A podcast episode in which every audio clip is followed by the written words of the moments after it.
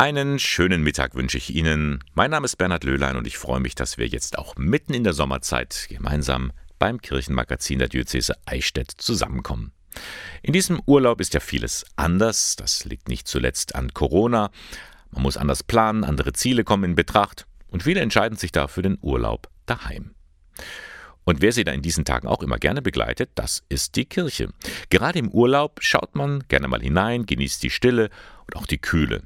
Und wer genauer hinschaut, merkt auch, in diesen Tagen bieten die Kirchen ungewöhnliche Gottesdienste an. Wie man Kirche ganz anders erleben kann, darum geht es gleich im ersten Beitrag in unserem sommerlichen Sonntag um 12. Viel Spaß!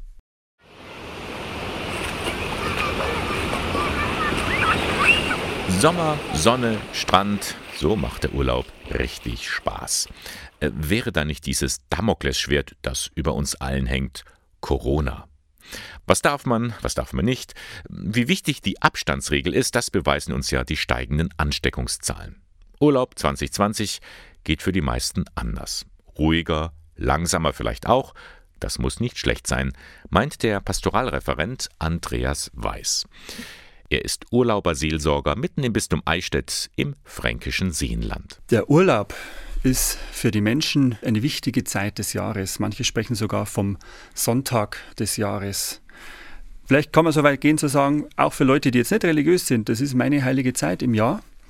Und ähnlich wie es an Weihnachten ist, kann es sein, dass die Erwartungen an diese Zeit sehr, sehr hoch sind. Und genau darum sind in diesem Jahr die Kirchen im fränkischen Seenland besonders präsent. Sie bieten sogenannte Freiluftgottesdienste an, auch wegen der Corona-Pandemie beim Gebet unter freiem Himmel vor Kirchen, in Pfarrgärten und Parkanlagen, an Wallfahrtsorten oder Seen, da lassen sich auch die Abstandsregeln leichter einhalten. Der Picknickdeckengottesdienst in Gunzenhausen zum Beispiel, jeden Sonntag um 10.30 Uhr hinter dem Pfarrheim Manchmal gibt es auch eine eigene Band, die da mitspielt. Und so wie ich höre, wie mir der Pfarrer erzählt hat, kommen jetzt schon auch die Urlauber immer wieder da dazu. Und so sind die Kirchen und gerade die Freiluftgottesdienste ein wichtiges Angebot. Nicht nur in Gunzenhausen, nahezu im ganzen Bistum finden solche Gottesdienste unter freiem Himmel statt. Durchatmen, freier Blick nach oben, so kommt man Gott ein Stückchen näher. Die Natur als Lehrmeisterin das soll uns helfen, bei uns selbst anzukommen. Und ich meine, das könnte auch eine Hilfe sein, wirklich im Urlaub jetzt anzukommen und diese Entlastung von der großen Erwartung etwas äh, ja, zu befördern. Kirche mal anders erleben. Das schätzen viele Urlauber. Gerade wer sonst eher selten ein Gotteshaus von innen sieht, lässt sich von solch ungewöhnlichen Formaten ansprechen. Wir versuchen dort nicht religiöse Themen überzustülpen, sondern das, was wir alle selber gerne tun. Letztes Jahr war es Joggen, heuer ist es der Abendspaziergang. Das unter einem neuen Blickwinkel anzubieten, mit einer Öffnung, die gerade in dieser Urlaubszeit für die Menschen spürbar ist. Da tun sich Fenster, da tun sich Türen auf für Themen des Lebens und da versuchen wir als Kirche äh, begleitend präsent zu sein. Sagt Andreas Weiß, zuständig für die Tourismuspastoral im fränkischen Seenland. Übrigens, ganz viele Angebote, wo und wie die Kirche im Urlaub präsent ist, finden Sie im Internet unter www.bistum-eichstätt.de. Es wäre so schön gewesen. An diesem Wochenende wären fünf junge Menschen nach Indien gestartet. Eichstätt goes weltwärts. Unter diesem Motto bietet die Diözese nämlich zum ersten Mal einen Weltfreiwilligendienst an. Ein Jahr geht es für junge Menschen ins Ausland in ein soziales Projekt. Wie gesagt, es wäre schön gewesen, doch Corona hat dem Ganzen einen Strich durch die Rechnung gemacht. Wie genau das Programm aussieht und wie es jetzt weitergeht, darüber hat meine Kollegin Annika Teiber-Groh mit Weltwärtsreferentin Manuela Lüger gesprochen. Frau Lüger, das Programm Weltwärts ist ja ein Angebot für junge Menschen, gerade vielleicht nach dem Abitur oder rund ums Studium. Was ist denn da eigentlich geboten?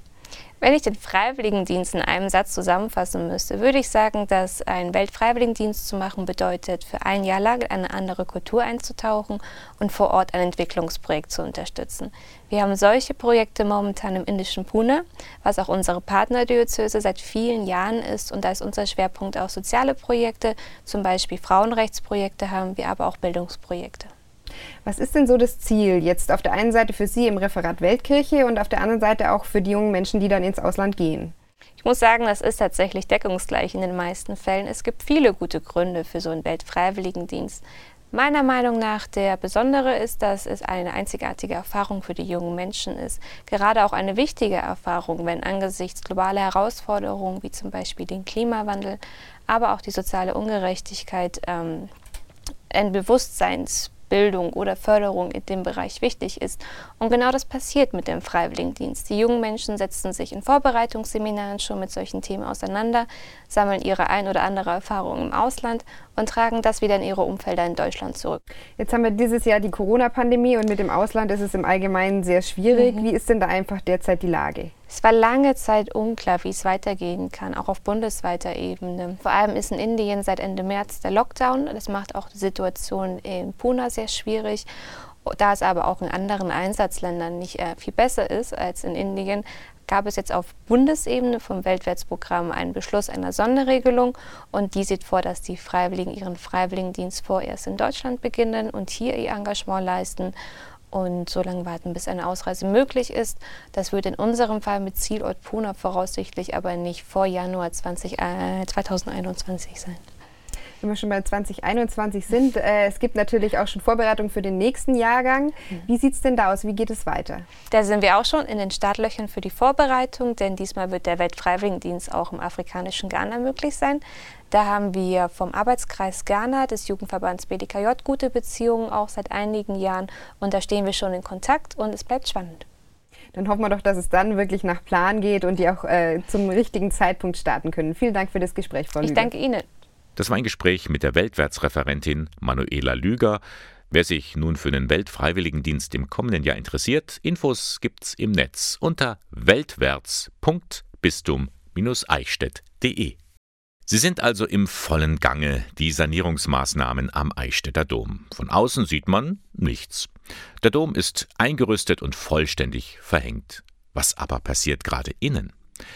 Für die statische Sanierung aller Dachstühle, den Wiedereinbau einer Wärmedämmung und die Fassadensanierung geht es für die Handwerker hoch hinaus auf das Dach der Kathedrale. Und das ganz ohne Baukran. Maike Stark hat sich das alles mal angesehen und war ausgerüstet mit Schutzhelm und Mikro für uns unterwegs. Wassereinbruch und Witterung haben dem Eichstätter Dom zu schaffen gemacht. Viele Jahrhunderte alte Balken im Dachstuhl sind morsch. Mit vollem Körpereinsatz arbeiten die Zimmerer daran, solche Balken jetzt mit neuem Holz zu ersetzen. Und dafür braucht es Geschick, viel Kraft und Geduld. Denn bis er genau sitzt, müssen die Zimmerer an vielen Hebeln drehen, die Schraubzwingen immer wieder nachjustieren und mit einem Hammer den Balken in die richtige Position klopfen. Eine Herausforderung, der sich die Handwerker gerne stellen, sagt Zimmerermeister Gerhard Lang. Das ist für mich schon eine große Ehre. Zum einen, zum zweiten ist natürlich äh, überhaupt die Herausforderung an den denkmalgeschützten Gebäuden immer wieder, dass man an neue Konstruktionen kommt. Man sieht, wie doch in der Geschichte die Zimmermänner immer wieder andere Konstruktionsdetails verwendet haben und es ist eine sehr interessante Geschichte und es ist kein Bauwerk wie das andere. Neben der Erkundung vieler spannender Details im Dachstuhl haben die Handwerker allerdings auch ein großes Problem zu bewältigen. Der Dachstuhl ist abgesunken und in Schräglage geraten. Mit Anheberarbeiten soll er jetzt zwischen Querhaus und Langhaus neu ausgerichtet werden. Die beiden Zimmererbetriebe haben das Dach für die Arbeiten teilweise abgedeckt, um die Last auf den Dachstuhl zu verringern. Regelmäßig sind auch Bautechniker und Architekt vor Ort. Immer wieder stoßen sie auf Überraschungen. So finden sie diesmal Überreste früherer Dachdeckungen, Schieferfragmente und sogenannte Zwicktaschen. Architekt Hermann Keim. Zwicktaschen sind eine regionale Besonderheit. Das sind dünne Kalksteinplättchen, die also aus den Brüchen hier gewonnen werden und aus denen man dann eine Biberschwanzform mit der Zange rausgezwickt hat und die man dann als Biberschwanzersatz und äh, sehr viel leichteren Biberschwanz eingesetzt hat. Wir versuchen natürlich einfach zu verstehen, wie die Baugeschichte dieses Hauses verlaufen ist und wie die mit diesem Dach umgegangen sind, weil es einfach eine relativ flache Dachneigung ist ähm, damit wir dann jetzt auch eine Dachneigung bauen mit unseren heutigen Mitteln, die dann auch wieder sicher die nächsten 50 Jahre überstehen kann. Nicht nur auf dem Dach wird gearbeitet, auch im Dom ist viel los. Hier sind die Gerüstbauer und Kirchenmaler am Werk. Die Kathedrale ist von innen durch Staub und Kerzenruß stark verschmutzt, die Wände sind mittelgrau. Das ist also eine der Geschichten, die passieren muss, dass man den Dom einfach mal wieder streicht. Und wir müssen jetzt die gesamten Gewölbe und Gewölberippen äh, untersuchen auf Standfestigkeit und gegebenenfalls äh, instand setzen und wieder sichern. Eine weitere Herausforderung, an der Baustelle am Dom gibt es keine Baukräne, denn rund um den Dom befinden sich in der Auffüllung archäologische Fundschichten. Eine Bohrpfeilgründung zur Stabilisierung der Kräne wurde deshalb von der Denkmalpflege nicht genehmigt. Klaus Hacker ist Bautechniker und betreut den Dom von statischer Seite. Er erklärt, weshalb Kräne gefährlich wären. Wir bräuchten hier sehr, sehr große Kräne und die hätten dann 50 Tonnen Punktlast im Sturmfall auf einem Fuß. Das würde der Baugrund nicht aushalten und dann könnte so ein Kran umfallen, was ja in Frankfurt um Weihnachten rum passiert ist. Und das wollen wir vermeiden und deswegen müssen wir jetzt alle Materialien mit kleinen Bauaufzügen hochtransportieren und im Gebäude alles von Hand wie im Mittelalter tragen. Und das ist natürlich wesentlich aufwendiger, als es ursprünglich geplant war. Trotzdem, mit dem Querhausdachstuhl wollen die Zimmerer noch bis vor Weihnachten fertig werden. Weil der Langhausdachstuhl sehr viel mehr Fläche hat, werden sich die Arbeiten daran noch bis ins neue Jahr ziehen. Das kommt ganz darauf an, wie viele Überraschungen dort noch auf die Handwerker warten. Sie wollen Erfahrungen sammeln. Junge Menschen, die ein freiwilliges soziales Jahr, kurz FSJ, absolvieren. Meist nach der Schule, bevor es in den Beruf geht, noch einmal ganz praktisch Hand anlegen und Gutes tun. Gleich vier junge Menschen haben heuer ein FSJ im Caritas-Zentrum St. Vinzenz in Ingolstadt absolviert. Jetzt ist es zu Ende gegangen. Sie haben alle ganz unterschiedliche Lebensläufe und Perspektiven. Was sie aber eint, ist der Wunsch, sich für und mit Menschen mit Behinderung zu engagieren. Zwei von ihnen erzählen uns jetzt von ihren Erfahrungen. Die 18-jährige Mercedes und die 19-jährige Felicitas. Warum wolltet ihr ein freiwilliges Jahr machen? Also ich fand es schon immer ziemlich interessant, mit behinderten Kindern zu arbeiten und wollte das auch noch länger machen und noch mehr Erfahrungen in dem Bereich sammeln. Zum einen haben meine Brüder beide schon ein FSJ gemacht und da habe ich sehr viele positive Erfahrungen erlebt. Ähm, und zum anderen wollte ich dann auch einfach ein praktisches Jahr einbauen, bevor ich dann gleich wieder äh, vom einem Schreibtisch an den nächsten zur Uni hetze. Warum habt ihr euch für das Caritas-Zentrum St. Vinzenz entschieden?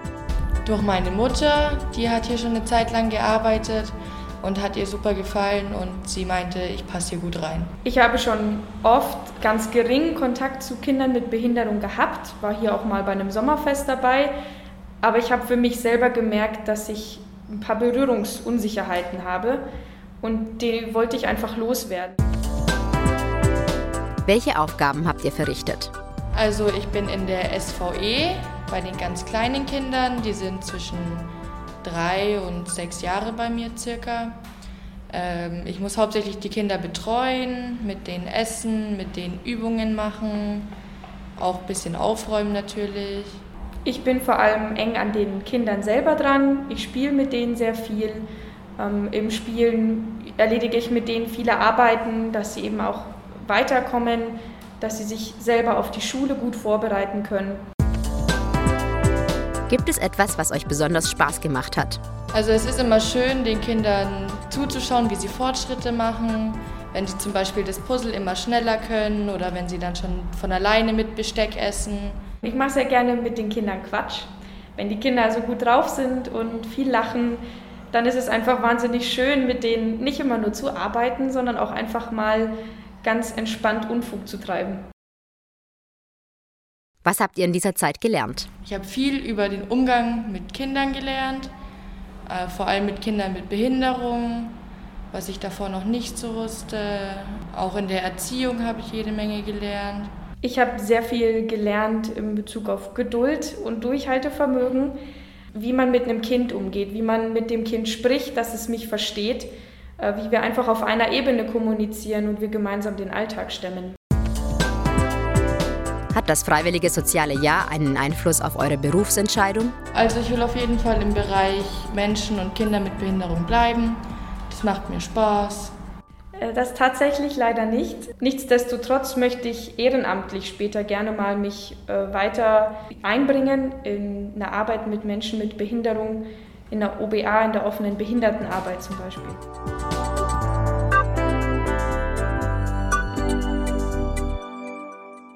Und das war der erste Sonntag um 12 im August dieses Jahres, ein sommerliches Magazin, das jetzt zu Ende geht. Ich darf mich bedanken fürs Zuhören. Sie können die Beiträge von heute übrigens alle noch einmal nachhören in aller Ruhe im Internet unter www.radiok1.de. Moderation und Redaktion der Sendung Bernhard Löhlein. K1 finden Sie in Eichstätt am Leonroth Platz 4. Genießen Sie den Sonntag, die Ferien, den Urlaub, die Woche, alles, was so ein bisschen mit Entspannung und Erholung zu tun hat. Und ich freue mich, wenn Sie dann nächsten Sonntag wieder mit dabei sind. Bis dann, alles Gute, Ihr Bernhard Löhlein.